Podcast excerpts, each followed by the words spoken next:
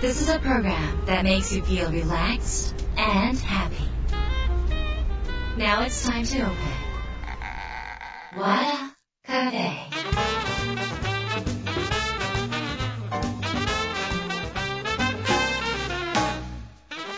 和田カフェのオーナー和田博美ですやる気満々の人もちょっと明日が憂鬱な人も明日笑っていけるよう今夜もワクワクお届けします改めましてこんばんは和田博美ですえさて今週はゲストをお迎えしましたビジネス書作家の岡崎克弘さんですえーっとですね今回ラジオ結構ね私あのお友達で仲いいのでえ今回ラジオ3回目に出てくださいます、えー好きを仕事にできる人の本当の考え方から、えー続きましてお金に困らない人が学んでいることっていう本をね、えー今回出版されました、えー本当にねあのもうセミナーとか、まあえーまあ、各講演会とかでね、まあ、人前に立って喋ることをされてる岡崎さんですがそれだけではなくってね本当に人付き合いがよくって、まあ、あのコミュニティ作りの天才、えーそれから人と人とをつなぐ人と仲良くなる天才この人嫌われないんじゃないかなって思いますねこう人間的に素晴らしい、えー本当にいい人なんですよでいい人すぎて大丈夫なのって思うぐらいのそのいい人ぶりをね発揮しながらですねこの、まあ、人の心にこうこうスルスルってこう入っていく技がね素晴らしいんですが、まあ、その岡崎克弘さんに今日来ていただいてですね、えー今回の新刊ですねえーお金に困らない人が学んでいること、えーどうしたら我々は学びをお金に変えられるのかそういうことをねちょっと話していただきたいと思います和田博美の和田カフェどうぞ最後まで楽しんでいってください。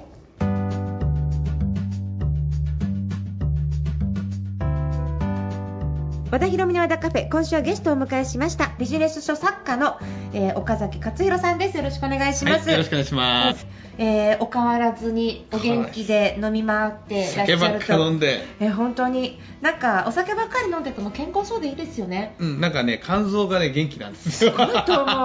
そのなんかタフな肝臓タフな肝臓タフな肝臓なんかその親譲りですかねやっぱりね親譲りなんでしょううんね。本当に。にでも昔はねなんか胃が悪かった時代そうそうがそうあった割にですね18の時に胃潰瘍から大動脈に穴が開いて吐血して下血して死にかけましたからでね。しょ、うんでもよよくそんな怖い思いをしているのにやめられないお酒っていうのはやっぱりねお酒を飲んでる方が自分なんでしょ、あのね、いいことが2つあるんですよ。何1つアルコール消毒ができる。はい2つ目は発酵食品が取れる。発酵食品なの発酵食品いやなんかほら、え っと、お酒の方がリラックスして喋れるとかお酒の方がプラスになるのがあるのかなと思って、あ、 えっ、とね、あの、普段の講演会とか飲みませんから。あそっか まあそんな、はいそんなお酒の話はさておきですさておねき、はい今回また新刊おめでとうございまあす、りがとうございます。えーお金に困らない人が学んでることっていうことで、はえーっとまあお金の話なんですが、はいなんか岡崎克弘さん的には、うん割とこうシビアにね、うんあの前の本もそうだった、えーっと前はかなりシビアでしたね好き好なきを仕事にできる人の本当の考え方そうそうそうそうなんかこの、えー前もシビアだし今回のシビアさはやっぱりでも真面目にそのなんていうのかな耳障りのいいことは言わない派ですもんねあそうですね、うん真実しか語らない方ですけどそうですねうんまあ、語り口は柔らかい方だとは思いますけどねそうですね人当たりもいいし、うんなんか雰囲気も柔らかいしにゃおにゃおだから そのだから全然その見かけもあれなんだけどでも真実しか言わない、そうですね耳障りのいいことばかり言わない今回はそういう、えー内容的には耳障り的にはどの程度なんですか耳障り、ええーえまあ、あの真実しか書いてないということは今までと変わらないと思うんですけども、はいどちらかというとこういろいろ学んでるけど、うんなかなかお金にできていない、はいなんかこう学びジプシーで、はいあっちゃこっちゃ行って、はいで結局お金がなくて困ってるとか、はいはいねえーまあ、どちらかというとこう自分の学びをお金に変えるということの初心者向けの方あにー書いてるので、はいそういう意味ではあの優しめに書かれている本じゃないかなと思いますね。そもそもはいどうしてこの本を書きたい、もしくは書こうと思ったんですかこれ僕ね、うんあの頼まれ事は試され事って大好きな言葉ですけど、ええ来た依頼に全て答えるっていうタイプなんですねはい、うん、だから書きたかったというよりは、ご依頼いただいて書くことを決めたっていう感じですえじゃあその編集長からそうですそうですそうですこのテーマで書きませんかとお話をいただいすごていそれでじゃあやりましょうとやりましょうでじゃあその編集担当の方はこういう方が世の中に多いとかこういう悩んでる方が多いっていうのを見込んでたってことあですか見込んでらっしゃったと思いますえー、とじゃあこの対象になる方っていうのはどういう問題点を抱えて生きてらっしゃる方が対象だと思ってわあられて一番の問題は、うん学びにばっかり行ってはい時間もお金もなくなってる方が、まあ、方だしそれが一番の問題じゃないですかねますかあー学びにばっかり行ってっていうことは最初このタイトル見た時に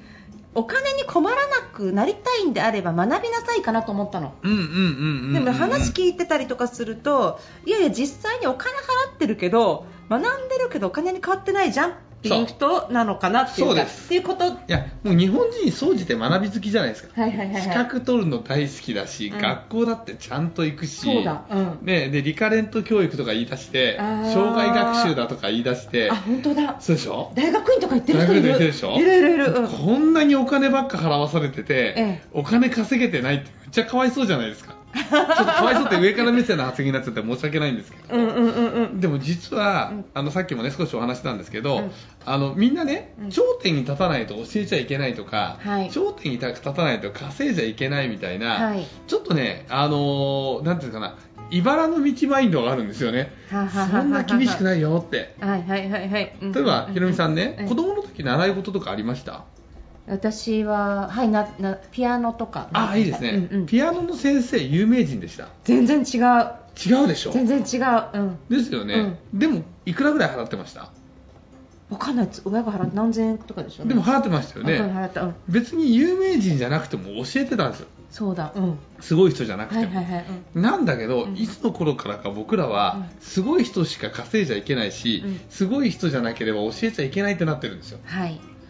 でここを変えていけるマインドを変えていくための本だと思っていただいた方がいいと思います案外今 SNS とかもそうですけど、うんうんあの遠くの人に届けていくのが正解ってなりがちなんですが、はい近くの人を喜ばせてもいいと思うんですよはいで近くの人に喜んでもらって、で喜んだ分だけお金をいただいたらこれってあの商売における原則だと思うんですけど、はいはい一番嬉しいお金の稼ぎ方じゃないですかはいだからちゃんと近くの方に喜んでもらうような、はいえービジネスとかね、うんもしくは会社員で、ね、お仕事なさってる方でも学んだことをはい近くの方がいか、ね、喜んでもらうように生かして、はい評価が上がって、はいお金になっていくっていうのはうんうん考えていただけるといいと思いますけどね。じゃあ、あのー周りがすごい幸せになりながら自分も気楽に学ぶっていう感じですかね、あもしかしたらね学びはちょっともうちょっと気楽にしてもいいかもしれないです気ね。楽に、うん、だから、うんそのガチャえーって感じじゃなくてそうそうそうそうそうんでそしたら自分もそれを帰ってきて自分も近くの人に教えて、うんうんうんうん有名じゃなくってもお金に変えることができますみたいな感じですかあそうですねはーそう思いま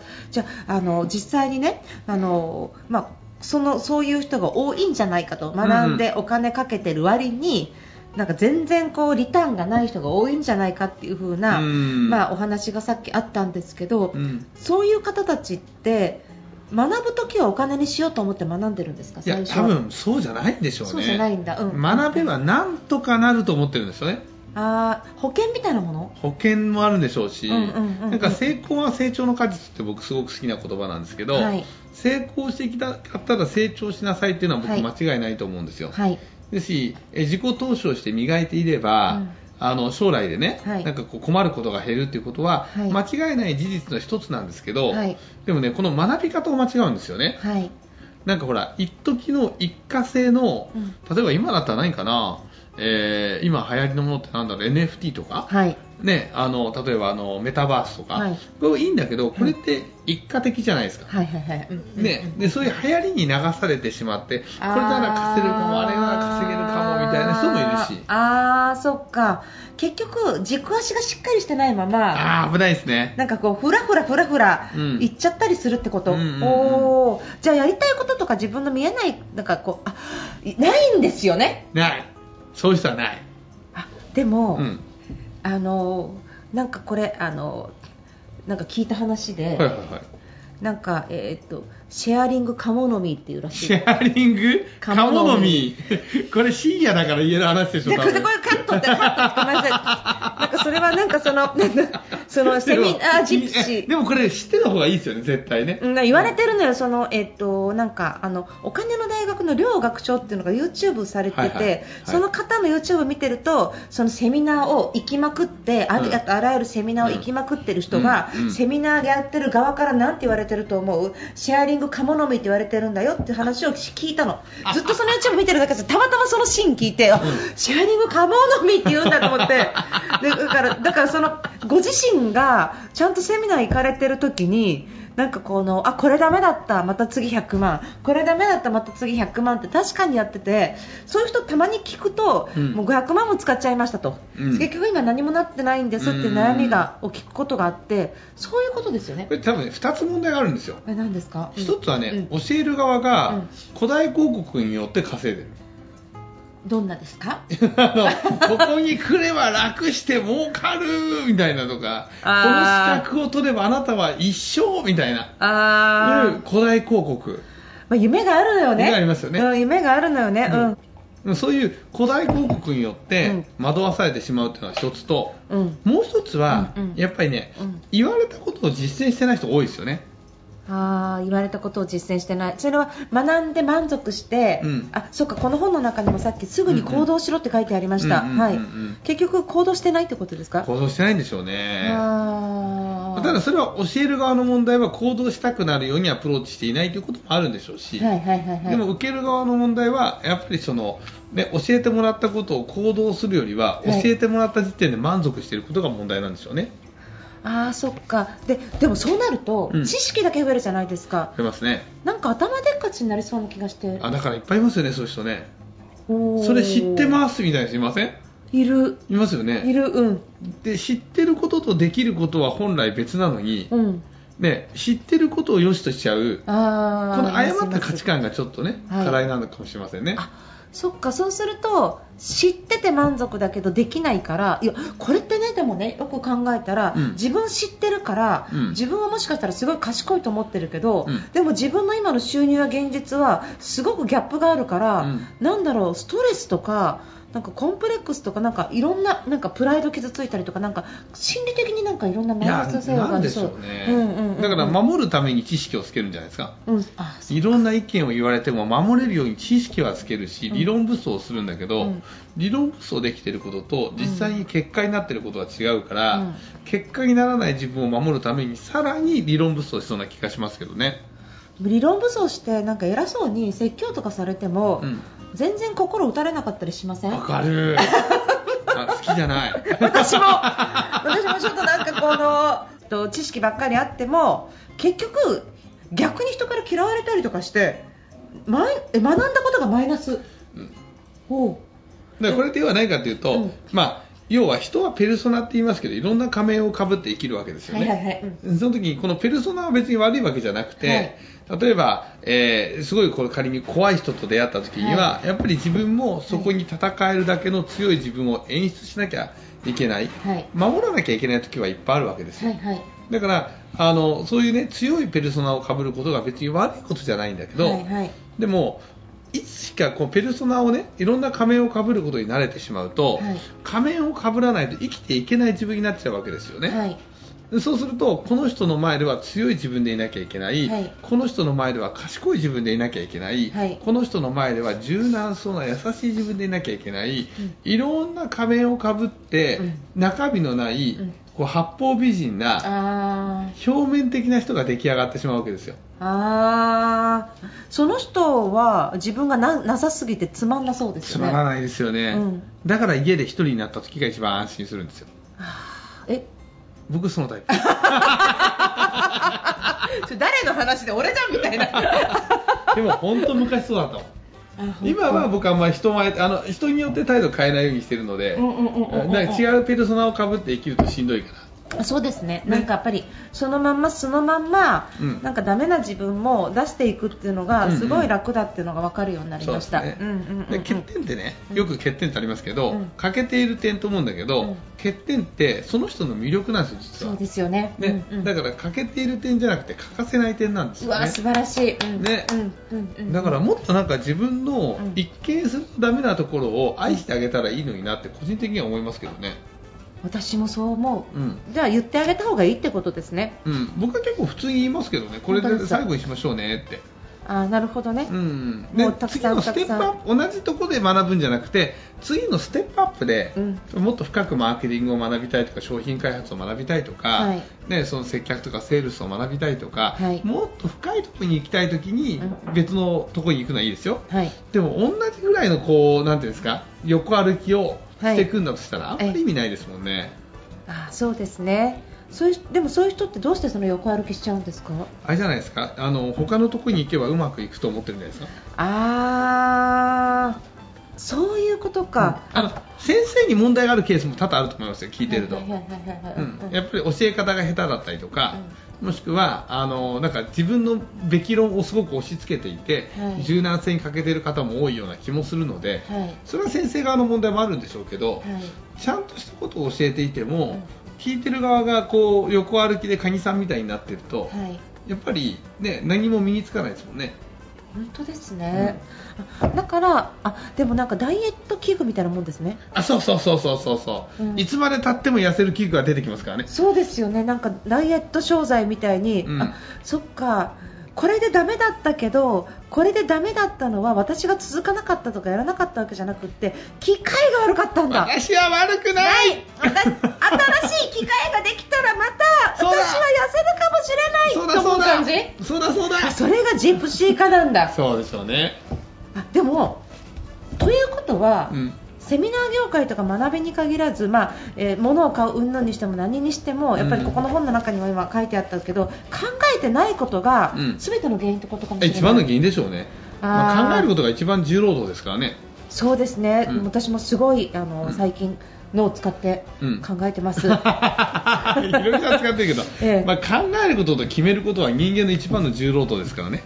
ああそっか、うんやっぱりそれを放棄して受け取るだけ受け取ろうとするから、うんあなかなかそのダメだってことですねだからずっと YouTube を見るとか、ずっとテレビを見るとかね、うんうんうんまあわらカフェだけはずっと聞いてくださいね。そうですねここだけはちゃんと聞いていただきたいですけど、お願いしますうん、だけど、あのね、ぼーっとなんとなく習慣で入っちゃうみたいなテレビとかそういうのは、うんテレビ自体はいいものなんですけどね、ええ習慣としては良くないでしょうね。そうですねあだからその、えー、と目標を決めるとか、うんここまでこうするとかこの学んだ学びはどういうふうなアウトプットをするとか、うんどこで発信をして、うん自分はこの学びをどう生かすかっていうことをしっかり考えてうんうん学ぶってことでいいいやですかね。絶対そうですよね、今もうちょっとそれ早く言ってくれたら本に書いたのでもちょっとあのこれね本の中もうちょっと詳しくね、はい聞いていきたいんですけど、はいあのすぐにねこの学んだことをすぐに行動に移すって言われても、うんうんどんな風にしていいのかわからない人がいると思うんですよ。はいはいはいはいどうすれば行動に移せますか？じゃああの、まあ、すごく基本的なマーケティングでね、はいシンプルに言えば、はいビジネスってうん知ってもらう、うん来てもらう、うん買ってもらうファンになってもらうっていうこの4つしかないじゃないですか、はい。んそう簡単に言えばですよ、はいということは最初の一歩は知ってもらうしかないんですよはいということはいろいろ学んだことをアウトプットするっていうのがスタートだと思うんですが、はい今はなんせ SNS が楽ですよねはいだからとりあえずって言い方はよくないかもしれないですけど、うんまあフェイスブックでもツイッターでもインスタでもいいので、はい学んだことはうんまずアウトプットするっていうことが最初のスタートだと思いますけどね。学んだことはまずアウトプッアトウトすプッるトする特に人の目のつくところに。人の目のつくところにそれはえっと SNS でも構わないからとにかくブログでも構わないからうんそう文です章にしたりとか、えー書いたりとかするっていうことですね。そうですね。うん、それをしない人って世の中に多いですよね。多いですね、うんうんうん恥ずかしいとかね。あーなんかこう人に見られたらどうしようとあーかね。人に見られるためにやってんだよって話ですけど。あーちょっとまた本の話が全然ちょっとできてないんです よ。いやいや、まあ、何ここんれだけ楽しい放送だったらいいじゃないです か、なんね。かこういやでも本ちょっともうちょっと書いたことも忘れてるとかそんなことですよいやね。大体忘れてますよね、我々作家は。わかります。作家はうん忘れて作ま家す。大体忘れますね。はあいお金を稼ぐ読書法とかどうですか？あもう覚えてますこれ？覚えてる覚えてどる。どどんな感じですあか？のね、みんなね、うんあ本を早く読むことが大事ってなってるで、はい早くの読めるなら僕読んだ方がいいと思うんですよ、もちろん。はいはいうん私、いろんな速読とかね、はいの方法があるので、はいそれはそれで僕大尊敬だし、大尊重なんですけど、はいはいでも、一番大事なのは読書によって、うん頭を使うとか、うん知識を磨くことでしょ。うんだからあのね、いいの、別に僕、うん一冊の本に、うん大体僕、普通のビジネスだと30分ぐらいで読むんですよね、うんなんですけど、うん一冊の薄い本でも分かんない例えばあのマーケティングの深いやつとかだと、はい2時間、3時間とかでうーんとか分からんみたいにうま読くめないコトラとか、ことだとかね、うんでもあれって分からないってなってるってことはそれだけ頭使ってるってことなんですよそうだ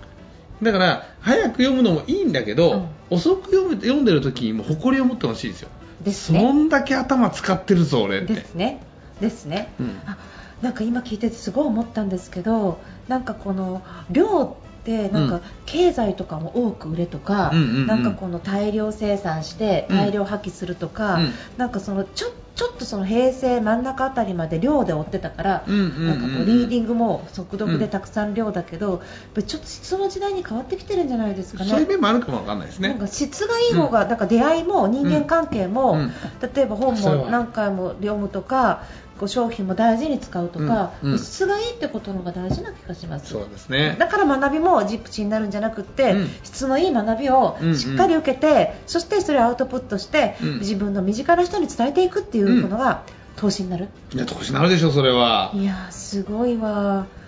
最近なんかセミナー行き ましたねえー、和田博美のです ねたまたまこの前セミナー受けてたら隣で博美さんがセミナーやってたんですよ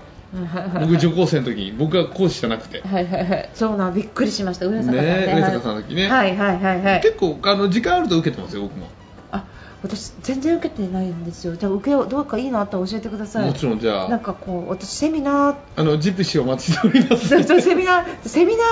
ーになんかなんかじじっと座ってるの嫌でああとなんか隣の人とロープレするのもすごい嫌であ、はいはいはいで何がしたいんですいやかでもセミナーを受けてみたいんだけど、うんとロープレさせられるの嫌だし、うんうん隣の人となんかロープレして挨拶してくださいって言われたらもう超嫌だし、うんうんなんかじっと座ってると眠くなるし、なんかセミナー向いてないんですよ、ただのわがままじゃないですかでもセミナー受けたいんですよどうしたらいいあオンラインだ オンラインいいんですけどオンねラインでオンラインでうん私ちょっと受けるわ、じゃあ現場行かないでオンラインで受けるので、うんうんあでもブレイクアウトとかされたら嫌だな顔出しするのやめようかな何この生徒ダメ ちゃんとやりますいやちょっと教えてくださいじゃあねわかりましたその無理をね教えてくださいということでですねやっぱり確かに学べばお金にはなる、うんけれども学び方を間違えるとお金にはならなくってお金を損する、うんだからお金を損しない学び方をするっていうことのために岡崎勝弘に学べ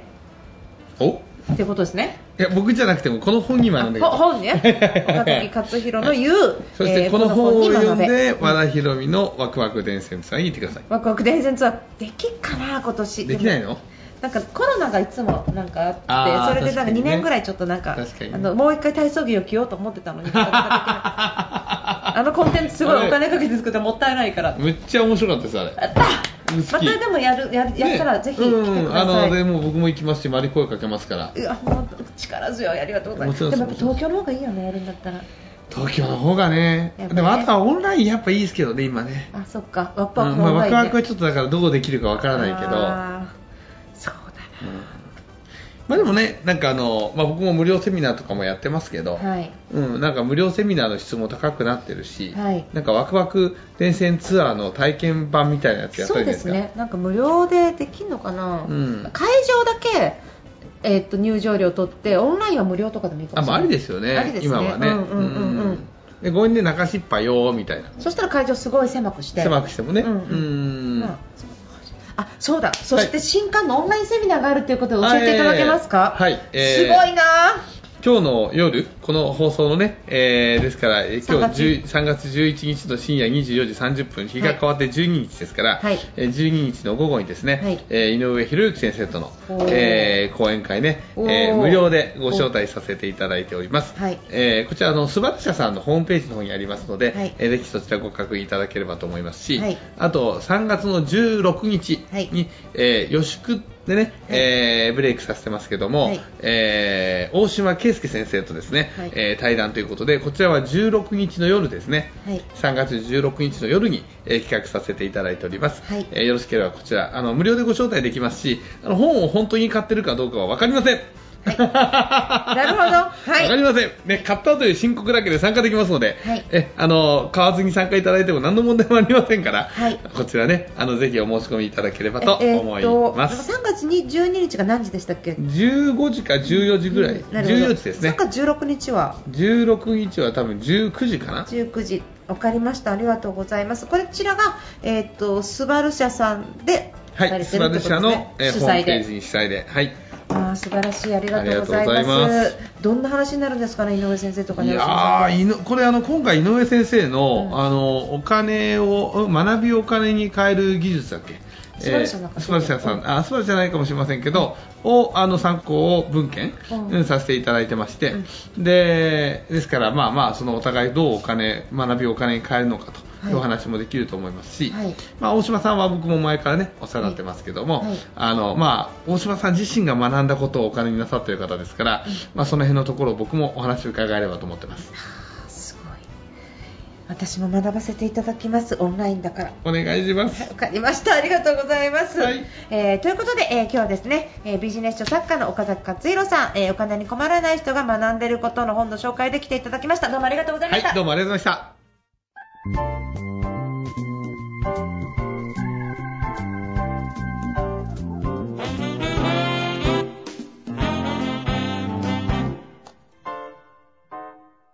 わらカフェ。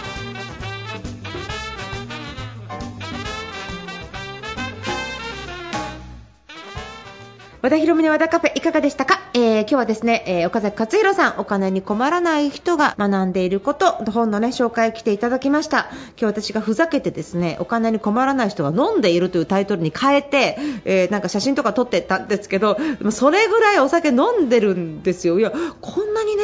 この人ねえこんな一晩に焼酎1本とか2本開けて大丈夫なのって本当に思うぐらい飲んでるんですよだから私的には岡崎克弘さんはまあ、セミ単位の投資よりお酒の投資の方がちょっと絶対大きいんじゃないのかなと思って、まあ、正しい意見をね、ちょっと伝えさせていただきましたが、笑顔で受け止めていただいて、やっぱりいい人でした。えーとはいえですね、お金に困らない人が学んでいるよう、その、うんと、学びっていうのはずっと大事で、学び続けるっていうのもすっごく大事なんだけど、結局学んで満足してしまったりとかね、それをアウトプットできないというのはとてももったいないし、本の中にも書いてあるように、これでダメならこれ、これでダメならこれっていう風にジプシーになっちゃっても、やっぱりお金損してしまう。投資したらやっぱり投資回収する。そのためには自分自身がどうあるべきなのか。そういうことをね、本当に教えてくれる、本当に素晴らしい了承となっております。皆さん手に取って、ぜひ読んでいただければと思います。よろしくお願いします。えーということでですね、この和田カフェではですね、えっ、と、Spotify、iTunes でもお聞きいただけます。和田ひろみ和田カフェでぜひ検索してみてください。そして、ロサンゼルスにあるラジオ局、TJS ラジオでも放送しています。ロサンゼルスにお住まいのお友達にもぜひ紹介してください。よろしくお願いします。えーということで、和田ひろみの和田カフェ、今夜はこの辺りで閉店です。皆さんにとって来週も素敵な一週間になりますように、お相手は和田ひろみでした。